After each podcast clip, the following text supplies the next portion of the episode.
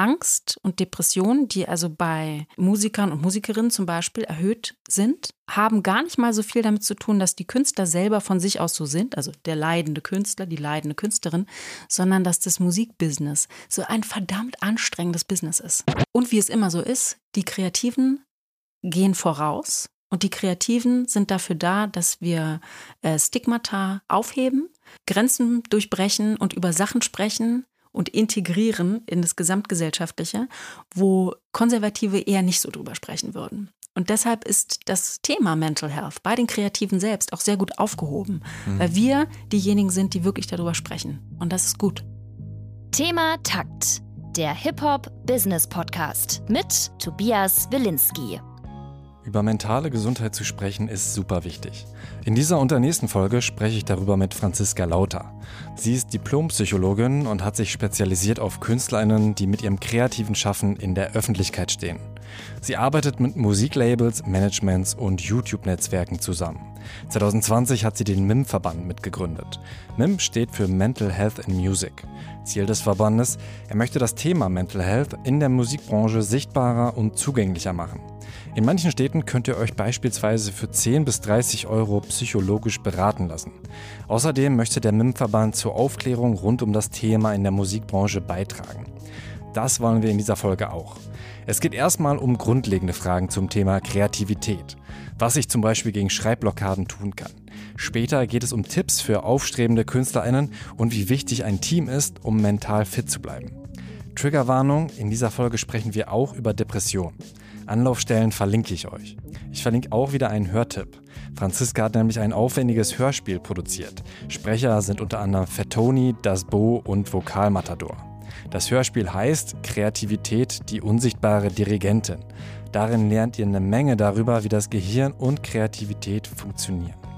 Damit es mit dem Thema Takt-Podcast in Zukunft funktioniert, brauche ich euren Support.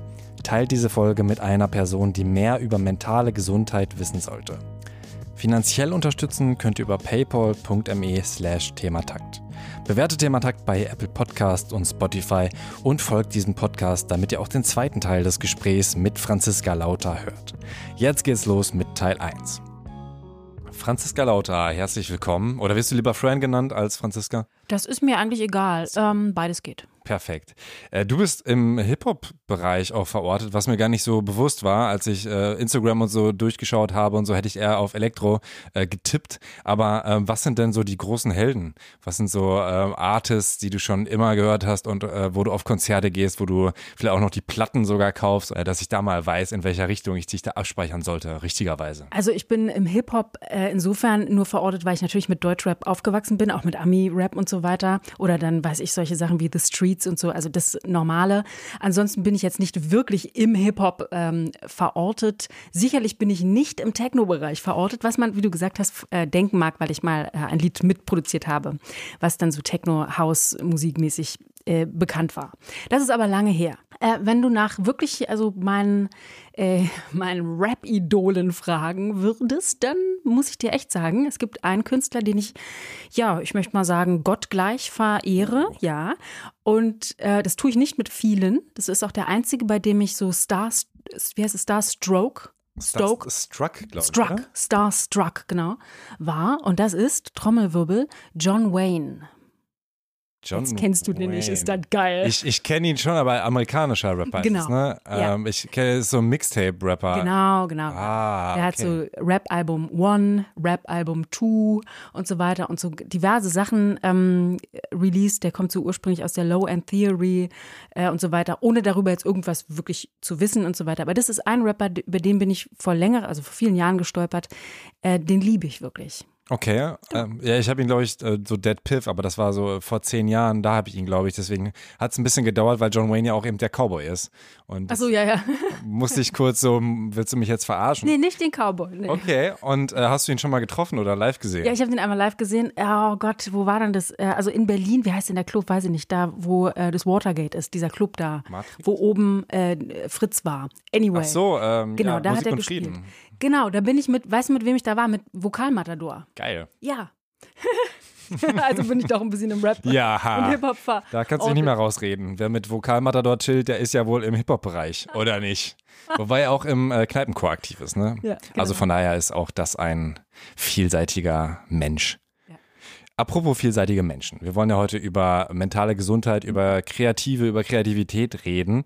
Und ähm, eine ganz, ganz allgemeine Frage. Wie wichtig ist denn mentale Gesundheit überhaupt für Kreativität?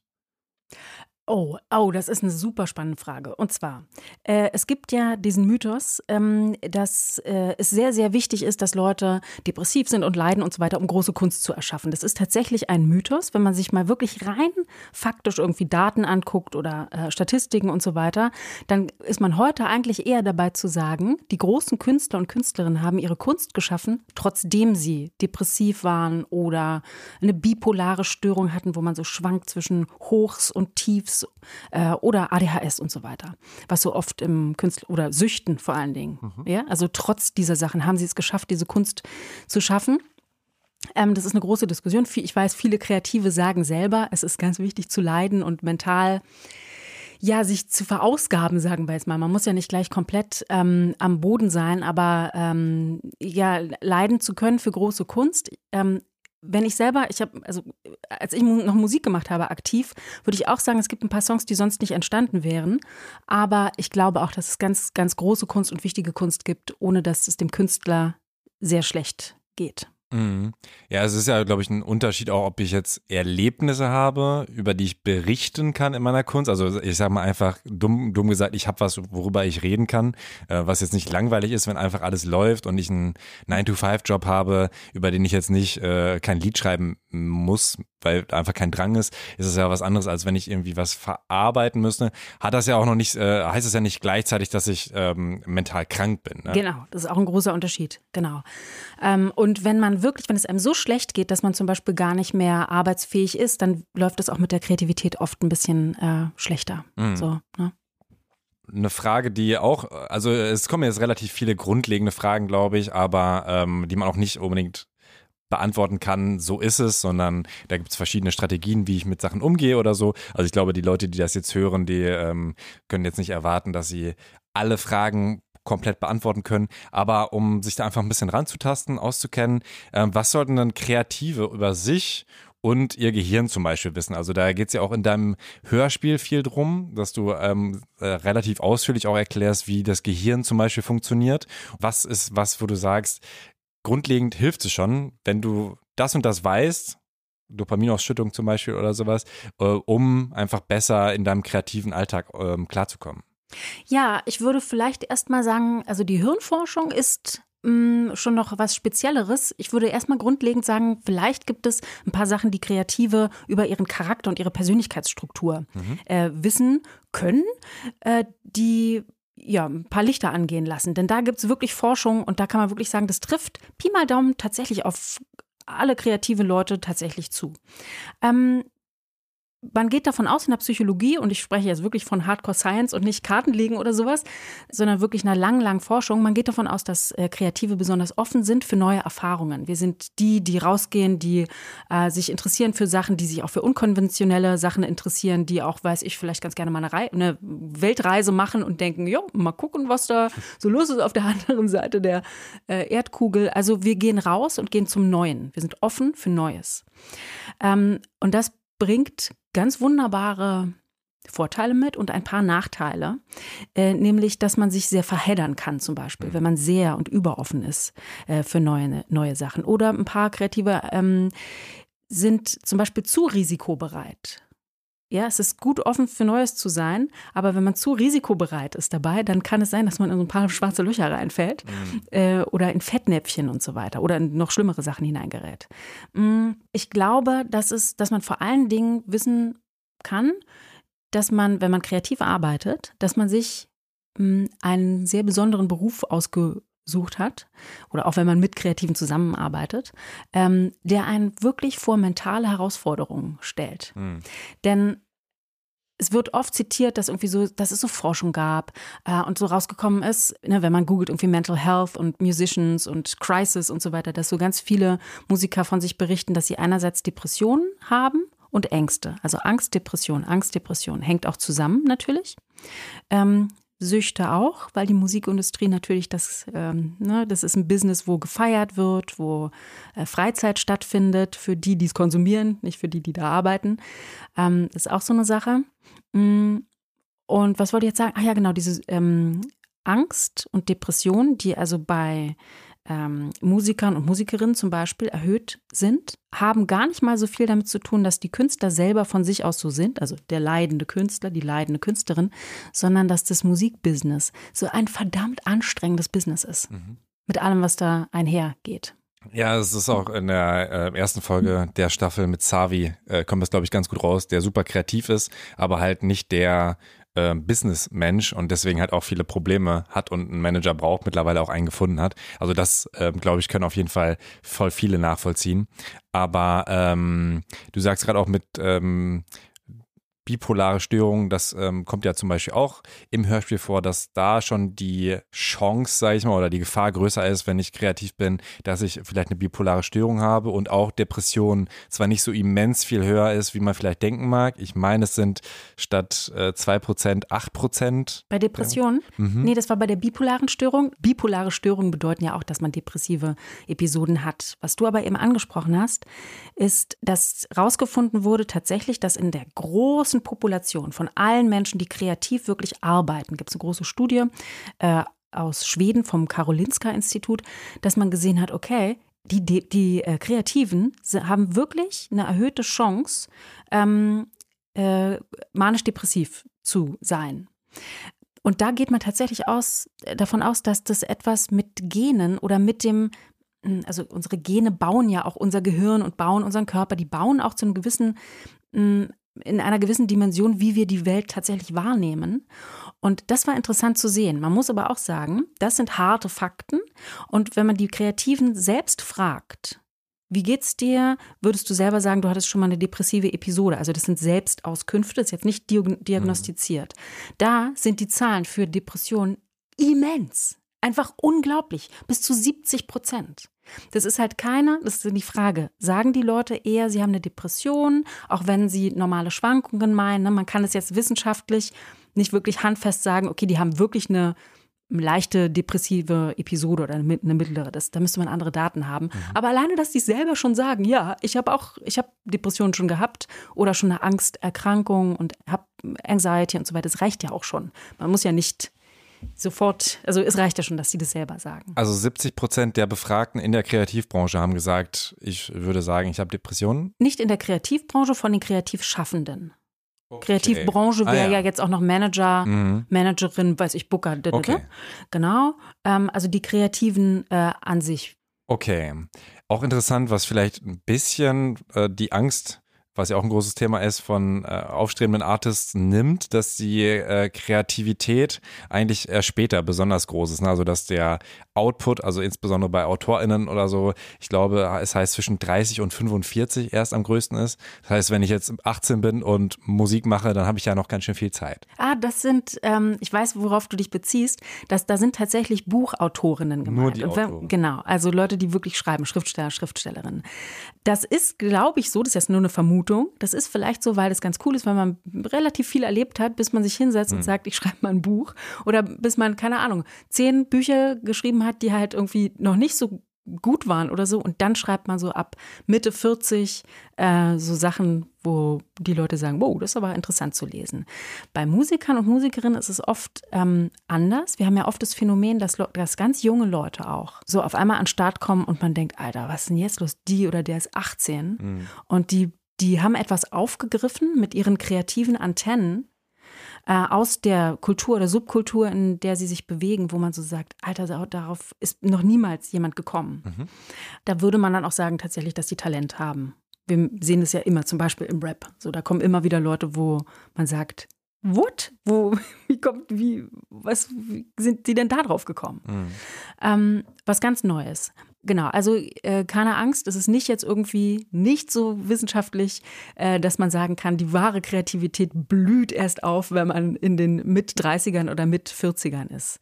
Ähm, gar nicht. Aber tatsächlich wahrhaft kreative Menschen, also wo das wirklich in den in den Charakter und in die Persönlichkeit von den Menschen engraved ist, ich weiß jetzt gar nicht das Wort, du weißt so, eingraviert, wirklich eingraviert in die Persönlichkeit ist, äh, die bleiben ein Leben lang tatsächlich kreativ. Das hat die Wissenschaft rausgefunden. Okay. Genau. Das heißt, ich brauche eigentlich nicht unbedingt Angst haben, dass ich jetzt aufgrund meines 9-to-5-Jobs äh, weniger kreativ werde oder so? Oder äh, würdest du schon sagen, man muss die Kreativität ähm, fördern?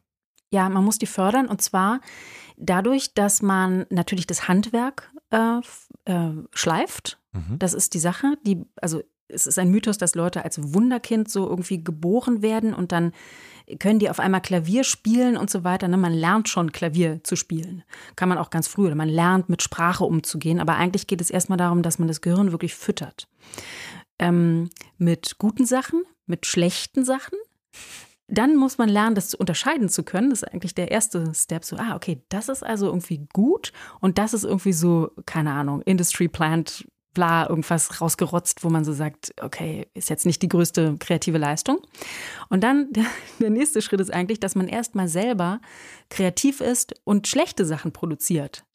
Die ersten Raps, die wir schreiben, die ersten, ähm, also ich schreibe jetzt keine Raps äh, den ganzen Tag, aber keine Ahnung, alles, was wir irgendwie, ähm, die erste Musik, die wir produzieren, die ist erstmal ein bisschen schlechter vielleicht als das, was wir am Ende mhm. äh, oder in der Mitte unserer Karriere oder so ähm, machen. Ich habe neulich ein Interview gehört mit Afrop, der hat gesagt, dass er ähm, auch total stolz darauf ist, dass die Leute sagen, wow, der ist viel besser als früher. Der ist technisch viel besser, der ist irgendwie viel besser und darüber freut er sich. Mhm. Und das ist das ist Handwerk und das ist Kreativität, die geschliffen wird, die sich weiterbildet.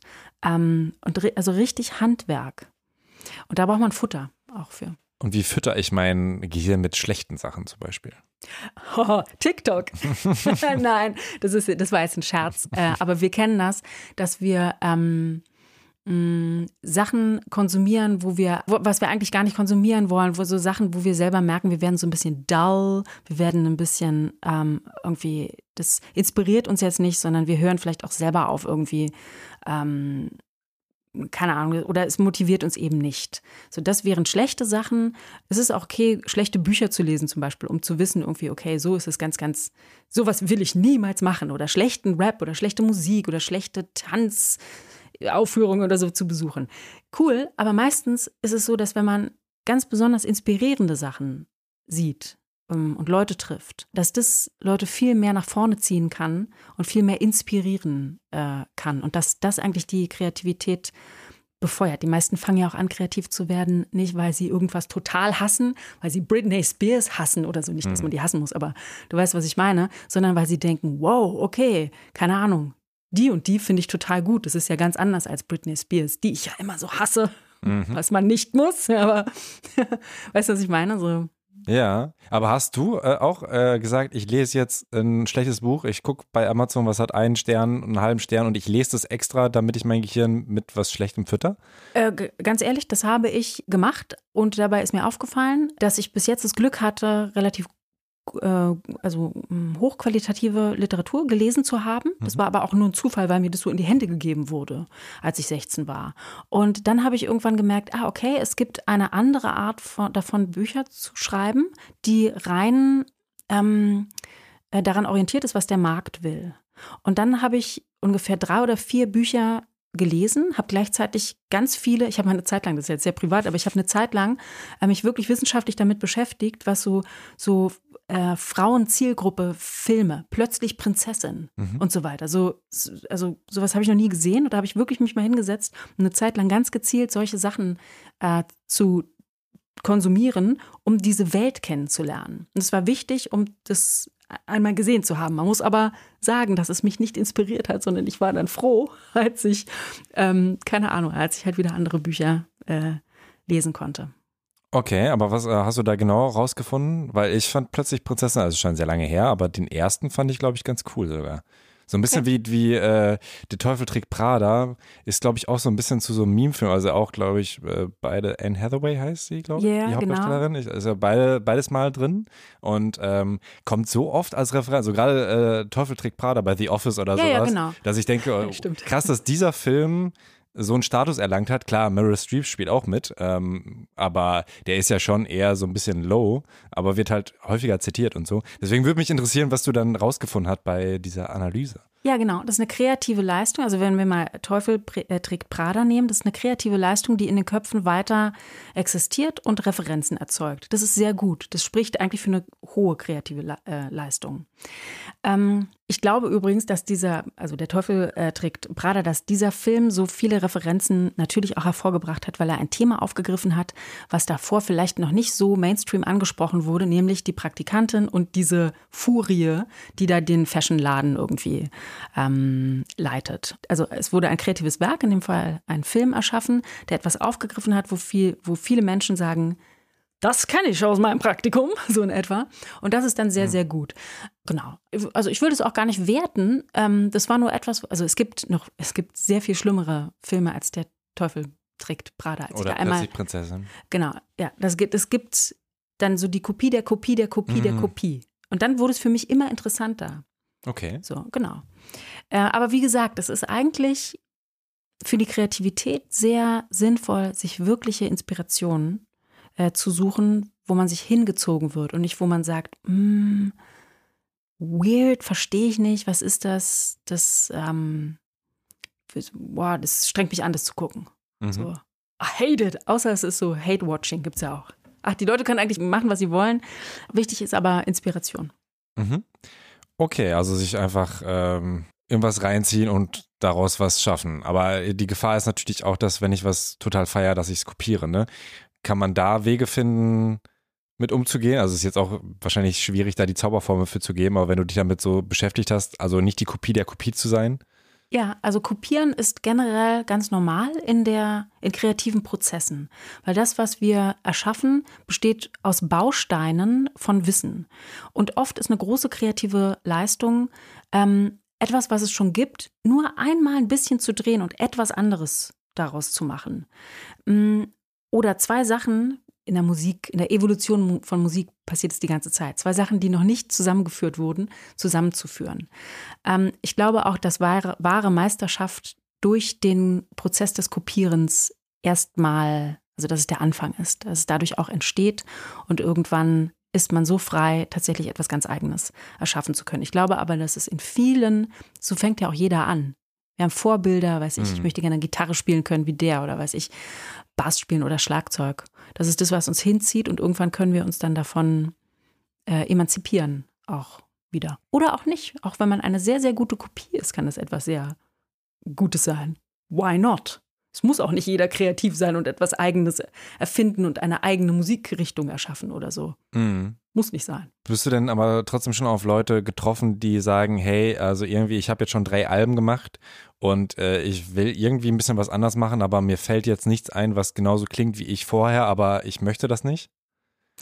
Meinst du äh, Kreativblockaden eher oder ähm, die Suche nach dem eigenen, also nach einem künstlerischen künstlerischen Image, nach, einem, nach einer Weiterentwicklung? Eigentlich eher die Suche nach der Weiterentwicklung. Mhm.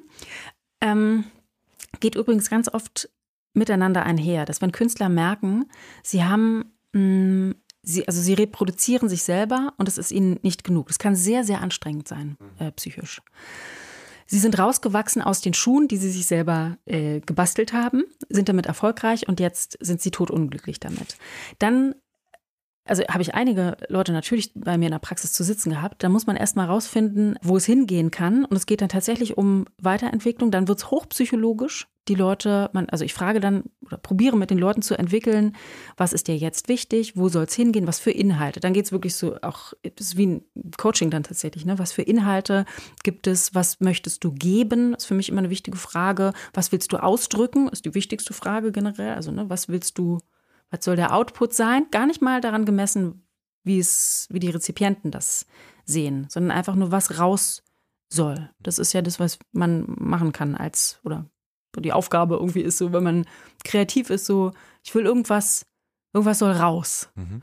Genau. Und das ist dann sehr, sehr spannend, vor allen Dingen, wenn das Management dann kommt und sagt, jo, das könnt ihr vergessen, das wird niemals klappen. Kannst du nicht einfach das machen, was du bis jetzt gemacht hast. Es gibt ein ganz tolles neues Buch von Rick Rubin, ein ganz mhm. der bekannte ähm, Produzent äh, über den kreativen Akt, den kreativen Prozess. Ähm, der, der, muss man echt sagen, ist Hardliner, kreativer Künstler. Bei dem geht es wirklich nicht um Kommerz und so weiter. Er hat ein ganz, ganz tolles Buch geschrieben für jede wirklich künstlerische Seele. Und der sagt auch, wenn das stattfindet bei Künstlern, oder Künstlerinnen. Es ist eigentlich ein sehr, also es ist etwas sehr, sehr Wunderbares. Und bitte, liebe Künstler und Künstlerinnen, macht das, wo ihr wirklich sagt, ich möchte jetzt ein A cappella-Album machen. Ich möchte jetzt, weiß ich nicht, Ausdruckstanz machen. Hm. I don't care. Der ist wirklich so, okay, yeah, well, good, let's do it. das ist jetzt, also ja, das ist, das hat er ganz wunderbar beschrieben so. Also wenn jemand desillusioniert ist und denkt, boah, da gibt es eigentlich noch so viel mehr, was ich irgendwie ausdrücken will oder was ich mal erkunden will in meiner Kunst, dann hört euch das Hörbuch an oder lest das Buch. Der animiert einen sehr, sehr gut äh, dazu und gibt, also gibt einem viel mit. Mhm. Und du hast ja gerade gefragt nach dem Unterschied zu ähm, Schreibblockaden. Wie würdest du denn dann darauf antworten, wenn ich jetzt wirklich äh, vor meinem klassischen weißen Blatt sitze und nicht, nicht weiterkomme? Man hat Schreibblockaden, okay.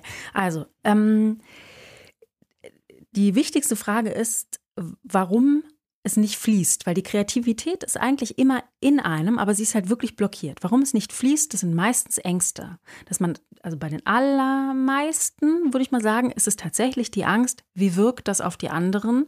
Ist das ähm, gut genug? Oder, also man denkt immer schon eine andere Stimme mit von Kritikern zum Beispiel, von Fans und heutzutage natürlich YouTube-Kommentare, äh, Instagram-Kommentare, Kommentare, bla bla bla bla bla. Ähm, und das kann natürlich jeden Menschen, der etwas ausdrücken will, ähm, wahnsinnig hemmen, weil es ein Störprozess ist. Ähm, und bei wirklichen Schreibblockaden ist es, also erstmal habe ich wirklich Angst davor oder ist es etwas anderes? Manchmal ist es auch so, dass eine Story auserzählt ist, dass man sagt, oh, ich habe habe jetzt eigentlich gar nichts. Ich weiß gar nicht. Ich habe keine Inspiration. Das heißt, habe ich Angst oder fehlt mir eine Inspiration? Wenn mir Inspiration fällt, suche ich Futter. Ähm, und wenn ich Angst habe, dann muss man sich, ähm, muss man es irgendwie schaffen, sich einen, einen geschützten Freiraum wieder zu erarbeiten, innerlich. Kann auch äußerlich sein, indem man den äh, Ort wechselt. Aber äh, es geht vor allen Dingen darum, äh, innerlich wieder frei zu sein und erstmal in einem innerlichen geschützten Raum äh, für sich praktisch heimlich wieder anfangen zu können, etwas zu produzieren. Mhm was viele Leute auch machen, ist, dass sie in diesen Momenten zu, äh, ich sag mal so, helfenden Substanzen greifen. Mhm. Denn viele denken vor allen Dingen, dass Alkohol oder Kiffen und so weiter äh, wirklich zum kreativen Prozess dazugehört. Das ist auch tatsächlich bei vielen Leuten so. Ähm, aus meiner Erfahrung geht es also nicht aus meiner eigenen Erfahrung, sondern aus der Erfahrung mit Künstlern und Künstlerinnen, kann ich sagen, dass die meisten sagen, ich dachte das immer, dann habe ich es weggelassen und es geht wunderbar auch ohne. Mhm. Genau, aber ne, sowas wie Alkohol oder andere Substanzen generell lockern ein bisschen unsere Ängste, die lockern Blockaden und, und enthemmen, das ist ja das, was Alkohol zum Beispiel wirklich tut. Mhm. Äh, und die Kreativität kann wieder ein bisschen mehr, man kann sich wieder leichter ausdrücken. Ähm, es kann als Anstoß natürlich helfen. Viele Leute nutzen das, aber jetzt mal nochmal ganz, ganz streng wissenschaftlich. Bei Alkohol, es wurde gut erforscht, also wenn man Alkohol trinkt, ähm, steigt zuerst die Kreativität, also divergentes Denken, Einfälle und so weiter. Aber ziemlich schnell, bei einer schon kleinen Menge Alkohol dann, äh, sinkt das wieder.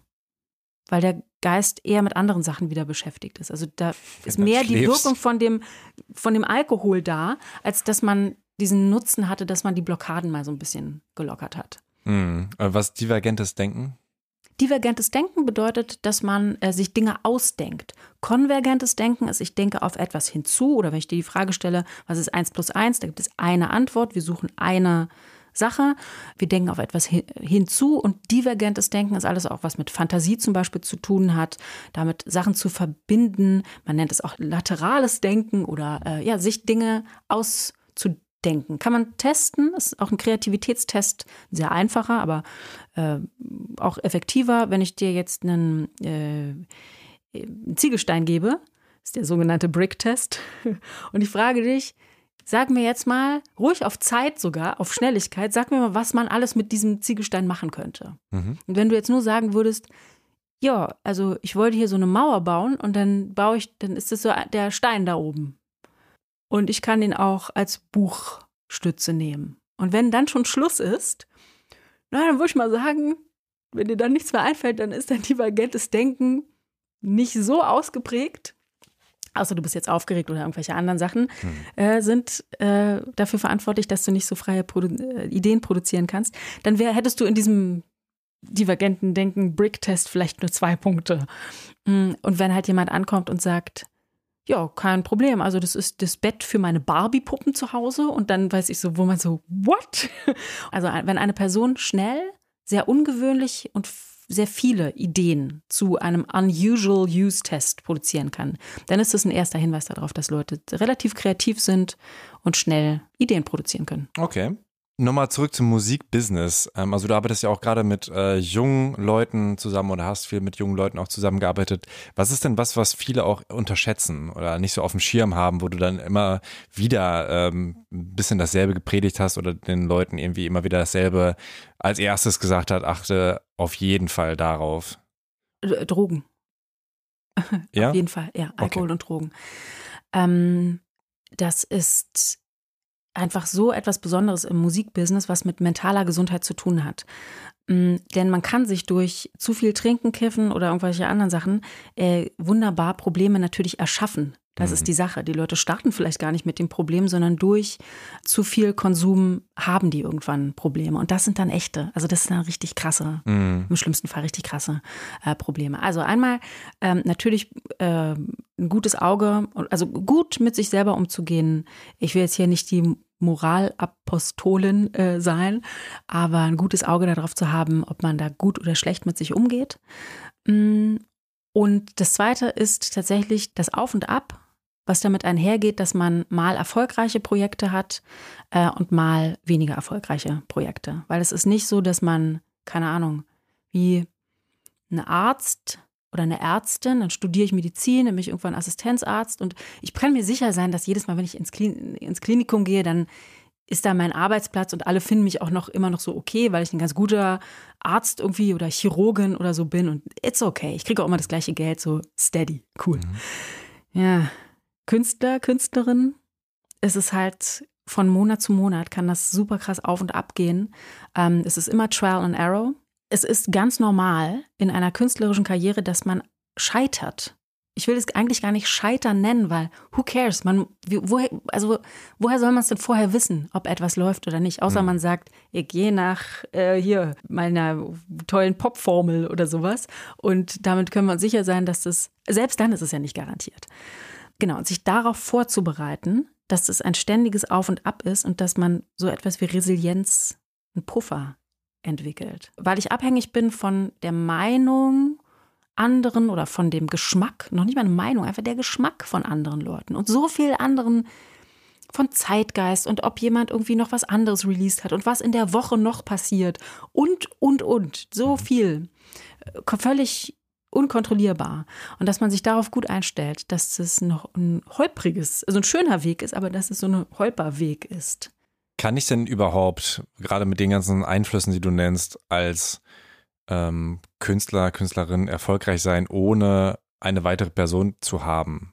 Meinst du, das geht? Also, weil, ähm, also ich sag mal, ich manage mich selber und das, was du angesprochen hast, Kommentare etc., das ist ja alles eher negativ für die Kreativität und frisst ja sogar Zeit. Also alles, was ich machen muss, was jetzt nicht äh, dem Prozess ähm, der Kreativität unterliegt, äh, das nimmt ja einfach meine Zeit weg. Jede E-Mail, die ich schreiben muss und so.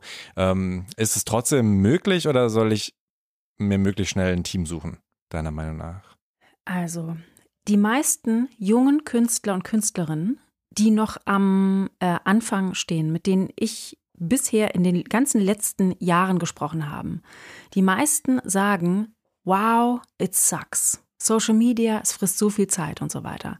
Das wird als unglaubliche ähm, Hürde oder Ballast äh, empfunden von vielen. Manche sagen auch, yo, ich bin die Rampensau und denen macht es Spaß und das ist super.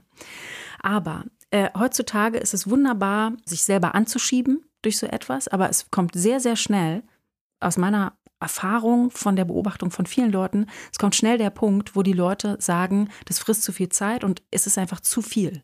So, ich kann das alles nicht bespielen, kontrollieren, reagieren mhm. und so weiter. Ist jetzt eine grobe Einschätzung. Ich glaube, es gibt weniger ähm, KünstlerInnen, die sich wahnsinnig gerne mit den ganzen Business-Sachen auseinandersetzen. Also alles von Algorithmen bis Verträge und Vertrieb und mhm. äh, Label und so weiter. Ähm, sehr, sehr viele sagen, also unterschreiben natürlich sehr viel äh, schnell etwas, dann nach zehn Jahren sagen sie, oh Gott, warum habe ich das nur unterschrieben und so weiter, äh, wovor man Leute natürlich bewahren sollte. Also ich würde sagen, um deine Frage in einem Satz zu beantworten, dass es ganz wichtig ist, ein kompetent, also um erfolgreich zu sein, ein kompetentes Team um sich zu haben von Leuten, die sich sehr gut im Musikbusiness auskennen. Mhm. Klar, man kann ähm, 19 Millionen Klicks mit einem Song haben auf YouTube. Von einen auf einen anderen Tag oder innerhalb von ein paar Tagen und so weiter. Es ist aber relativ, ja, ich würde mal vermuten, dass es dann sehr wahrscheinlich ist, dass sehr viele andere Leute mit deiner Musik Geld verdienen als du selbst. Weil man muss unglaublich hinterher sein und sich sehr, sehr gut äh, auskennen hm. als Künstlerin. Wenn ich jetzt Manager bin und ähm, mein Artist hat vielleicht auch ähm, ja, vielleicht einen Breakdown oder mhm. auch was Langfristiges, wie gehe ich damit am besten um? Also auch weil mein Ziel ja eigentlich ist, dass die Person wieder auf den kreativen Weg kommt, wieder produziert. Ähm, also habe ja so ein bisschen Interessenkonflikt. Wahrscheinlich, weil ich möchte die Person ein bisschen anschieben, aber damit würde ich ja Druck machen. Ähm, also wie kann ich da am besten meiner Rolle eigentlich gerecht werden? Ja. Ähm, es gibt übrigens im Internet, kann man mal googeln, The, Mu uh, The Music Manager's Guide to Mental Health. Mhm. Ist ein umsonst, so ein Booklet, äh, was man sich runterladen kann. Ähm, kann man einfach mal googeln, findet man. Das ist aber recht oberflächlich, so ein bisschen Erste-Hilfe-mäßig. Also, ich habe zwei Sachen zu sagen. Erstmal, gibt es ein unglaubliches Umdenken in den ganzen Managements, Bookings, Labels und so weiter. Gerade beim MIM-Verband haben wir mehr und mehr und mehr in den letzten Jahren zu tun gehabt, nicht mit, also auch mit den KünstlerInnen selbst, aber auch mit äh, Managements zum Beispiel. Und das ist so gut, weil die Leute sind sensibilisiert, ähm, wollen helfen und noch eine Sache, und zwar, wir haben auch einige Leute, gerade aus Managements, die sagen, wir können nicht mehr, weil es ist zu viel. Wir haben gerade durch die ständige Erreichbarkeit, wir haben das Gefühl, wir sind 24 Stunden äh, am Tag Musikmanager äh, und wir sind für das und das und das und das, für alles verantwortlich. Wenn man wirklich merkt, einer Person, meinem Künstler, meiner Künstlerin in meinem Umfeld, Arbeitsumfeld geht es schlecht, würde ich immer dazu raten, das irgendwann tatsächlich anzusprechen und zwar so ehrlich wie möglich. Es ist ein bisschen tricky, jemandem zu sagen, ähm, du, ich sehe, äh, ich glaube, du solltest mal eine Therapie machen. Bei dir stimmt irgendwas nicht. Mhm. Natürlich so nicht, aber ich glaube, dass es ganz, ganz wichtig ist, Leuten Feedback zu geben, wenn man sich Sorgen macht. Und das ist auch eigentlich das, was kommuniziert werden kann in dem Moment. Und zwar, hey, ich bemerke, dass es dir irgendwie nicht so gut geht. Kann das sein? Das ist eine ganz einfache Frage. Wenn jemand, keine Ahnung, alle 15 Minuten auf dem Klo verschwindet oder so. Hm. Oder wenn, ja, so, man weiß selber, dass die Person gerade eine Trennung hinter sich hat und jetzt äh, fünf Tage mit den Boys äh, saufen war oder weiß ich, andere Sachen. Also das tatsächlich anzusprechen, indem man sagt, ich mache mir Sorgen. Ist alles okay bei dir? Weil das ist ein wichtiger Mechanismus, dass eine Person auch merkt, ah, okay, es fällt überhaupt auf. Also mein Verhalten, dass es mir nicht gut geht, es fällt auf. Und jetzt nicht irgendwie, ey, das finden wir scheiße, sondern wir machen uns Sorgen. Mm, ich glaube, dass man wirklich Leuten auch ganz ehrlich sagen kann und ganz direkt sagen kann, dass man denkt, dass es gut ist, wenn man irgendwo Hilfe findet, weil es verdammt schwer ist, manche Sachen, auch ein Shitstorm oder keine Ahnung, wenn es um Süchte geht, alles, was man so, was KünstlerInnen so durchmachen müssen, das ist verdammt schwer, das alleine durchzumachen. Das ist, boah, also wer das schafft, ganz alleine, Respekt. Hm. Das ist richtig krass. Wenn man Leuten sagt, wenn man sieht, Leute leiden, das letztlich leiden, leiden die Leute einfach. Man sagt, ich sehe, dass du leidest und ich wünsche mir eigentlich, dass du, dass du irgendwie ein System findest, wo, wo es dir wieder besser geht und wo du wieder aufblühen kannst und wo alles wieder cool ist. Ich glaube auch, dass sich das lohnt. Und das würde ich mir echt für dich wünschen. Ähm, sollen wir uns zusammen nach Hilfe irgendwie erkundigen? Also würde ich jederzeit machen. Sag mir einfach, wenn du das willst. Mhm. Ähm, dann ist schon viel geholfen, weil die Leute haben dann, also wie gesagt, die Künstler leiden ja eigentlich. Auch wenn sich das vielleicht in Aggressivität oder so niederschlägt. So, dann direkt reinzupieken und zu sagen, ich glaube, dass es dir nicht gut geht. Kann es sein? Wollen wir irgendwas machen, damit es be besser wird? So, hier bin ich.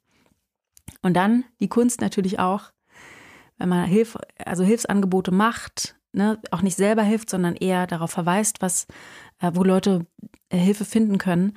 Ähm, genauso wichtig ist es aber dann auch, den Absprung zu finden, wenn man merkt, okay, diese Person überschreitet meine Grenzen. Ich kriege jetzt jeden, jede Nacht um 5 Uhr einen Anruf, kannst du mich abholen mhm. oder so.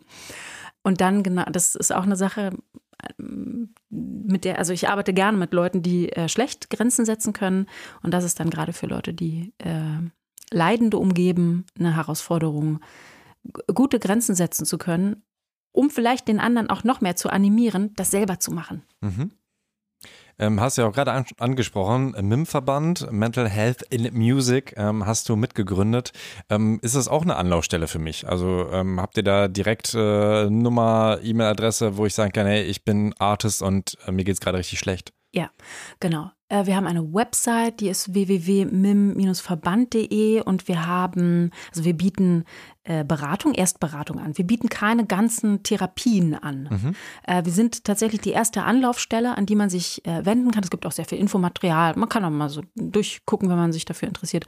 Auf unserer Seite Es gibt viele Informationen, aber wir bieten halt auch Beratung an, auch vor allen Dingen online, ne? weil wir haben auch Ko Kooperationen für, äh, jetzt muss ich mal kurz überlegen, wir haben Kooperationen in Hamburg, München, Bremen ist jetzt neu dazugekommen, ähm, also in ein paar deutschen Städten, wo Künstler und Künstlerinnen nur ein bisschen dazu bezahlen müssen.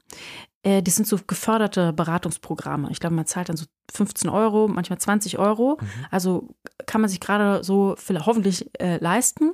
Und der Rest ist dann halt gefördert. Und das bedeutet, wir können dann ein bis zwei Erstgespräche machen und erstmal gucken, was ist denn mit dir los? Wer könnte dir denn helfen? Ist eine Psychotherapie angesagt? Ähm, ist was mit Süchten los? Wo kann man da Hilfe bekommen und so weiter? Mhm. Weil es halt so wahnsinnig schwer ist, natürlich einen Therapieplatz äh, zu bekommen und erstmal an eine Psychologin oder einen Psychologen ranzukommen. Mhm. Und wir sind auch übrigens alles äh, aus, also studierte Psychologen und Psychologinnen. Manche haben noch eine Therapie-Weiterbildung und manche haben eine Coaching-Weiterbildung oder so, aber alle sind, also ja, das war uns wichtig, dass das auch alles ähm, wissenschaftlich fundiert ist und dass wir da ja für eine gewisse Qualität äh, stehen. Klar. Ihr habt ja erst 2020 gegründet. Warum denn äh, hat es so lange keine Anlaufstelle gegeben oder gab es welche? Und ähm oh, wir haben das, also wir haben erstmal äh, nachgemacht. Das, wir haben das nachgemacht. Ja, ich habe irgendwann gemerkt, dass es in, äh, in UK, dass die Leute da in der Musikindustrie viel fortschrittlicher sind. Da gibt es eine tolle Organisation, Help Musicians UK. Was die machen, ist unglaublich. Die kümmern sich um Housing, um Rente, um alles Mögliche. Die haben eine kostenlose ähm, äh, Telefonnummer, die man anrufen kann und so weiter. Das ist unglaublich, was die auf die Beine gestellt haben. Und was macht man natürlich? Ich dachte, jo, das ist eine gute Idee. Äh, und dann haben wir uns zusammengetan und äh, haben nach diesem Vorbild mm, den MIM-Verband gegründet. Ich musste erstmal, also erst, wir haben es 2019 sind wir so auf die Idee gekommen, zusammen mit Anne Löhr und Michael Wecker. Mm, und 2020 ging es dann los, direkt zu Corona, wunderbar. Das war eigentlich genau richtig zu der Zeit, weil es halt der Kreativindustrie wahnsinnig äh, schlecht ging. Mhm. Und wir da froh waren, genau zum richtigen Zeitpunkt diese Stütze geschaffen zu haben. Ähm, was war es? Die Frage weiß ich gar nicht mehr. Also wir sind auf jeden Fall irgendwann auf die Idee gekommen. Also warum so, lange eigentlich? Warum so lange? Hat, ja. Naja, ich war davor äh, solo unterwegs als äh, Psychologin, die schon spezialisiert war auf Musiker und Musikerinnen vor allen Dingen. Hatte früher auch sehr viel mit YouTubern und YouTuberinnen zu tun und so weiter. Alles Mögliche. Und dann, ich glaube, es brauchte einfach den, den Punkt, wo man andere Leute trifft, die was ähnliches machen. Und wir haben dann sofort, als wir zusammen uns so äh, getroffen haben auf so einer Veranstaltung von der Burn Music Commission. Genau, haben wir uns so getroffen. Was machst du? Was machst du? Ach echt? Lass uns zusammen machen. Mhm. Boom. Aber gibt es denn, also eher die äh, Frage auf die Musikindustrie blickend, ne? warum hat es noch keiner vorher gemacht? Also ist es in Deutschland dann auch äh, einfach die Kultur, dass es nochmal ähm, schwieriger ist, auch äh, mentale Krankheiten zuzugeben oder sowas? Oder würdest du das gar nicht so groß machen? Ähm, ist, ist das jetzt gar nicht in unserer Kultur drin dass es in, ähm, in England wahrscheinlich schon ein paar Jahre länger gegeben hat als jetzt in Deutschland und in Amerika vermutlich auch? Also, ich glaube, dass äh, das ein großer Knackpunkt war, als eine sehr große Studie auch von Help Musicians UK rauskam, äh, die also erstmal darauf hingewiesen hat. Eine richtige Studie, wo halt diese krassen Zahlen rausgekommen ist. 2000, oh, frag mich jetzt mal, müsst ihr eigentlich wissen, 12 oder 14. Mhm. Und dadurch ist natürlich, wie es immer so ist, ähm, wurde etwas aufgedeckt. Die Presse hat es aufgegriffen und es wurde zum ersten Mal so richtig drüber gesprochen, auch mit dem wissenschaftlichen Hintergrund. Ne? Es gab hier eine Erhebung und so weiter. Es waren Daten und Fakten. Und interessanterweise wurde das, also das Thema Mental Health in Music wurde immer und immer größer und interessanter. Natürlich ist es immer auch immer noch stigmatisiert zu sagen, ist vielleicht ein bisschen mehr stigmatisiert zu sagen, ich habe eine fette Zwangserkrankung ich habe richtig Zwangsgedanken, als ich habe eine Depression. Ja, oder ich bin traumatisiert. Es gibt Sachen, die werden ein bisschen mehr entstigmatisiert und es gibt ähm, psychische Bereiche, da haben die Leute immer noch ein bisschen ähm, Scham. Es geht ja um Scham einfach, darüber zu sprechen, was sie nicht müssen, weil das was ganz Normales ist und das gehört einfach dazu. Du meinst, bei Zwangsstörungen ist die Scham größer als bei Depressionen? Ich glaube ja, okay. würde ich, ja, würde ich schon vermuten. Also, oder wenn jemand sagt, yo, ich habe äh, ich, hab, ich bin schizophren, ich habe eine Schizophrenie und ich habe in regelmäßigen Abständen äh, erlebe ich Psychosen. Da kriege ich Medikamente und so weiter. Das ist so ein bisschen, ne, das ist noch, da denken die Leute was ganz anderes. Er ist schizophren, mhm. wahnsinnig viel Vorurteile, obwohl das eine ganz normale hirnorganische Sache ist, die passiert, die passiert überall auf der Welt. Ein Prozent der Menschheit ist betroffen und das gehört einfach zu, das gehört einfach zu uns. So, dass manche Menschen diese traumartigen psychotischen ähm, Episoden erleben. Mm, und wie es immer so ist, die Kreativen gehen voraus und die Kreativen sind dafür da, dass wir äh, Stigmata äh, aufheben, Grenzen durchbrechen und über Sachen sprechen, und integrieren in das Gesamtgesellschaftliche, wo Konservative eher nicht so drüber sprechen würden. Und deshalb ist das Thema Mental Health bei den Kreativen selbst auch sehr gut aufgehoben, weil wir diejenigen sind, die wirklich darüber sprechen. Und das ist gut. Im zweiten Teil sprechen Franziska Lauter und ich über Digital Detox, wie ich Resilienz lerne, mit negativem Feedback umgehe und was ich gegen Lampenfieber tun kann.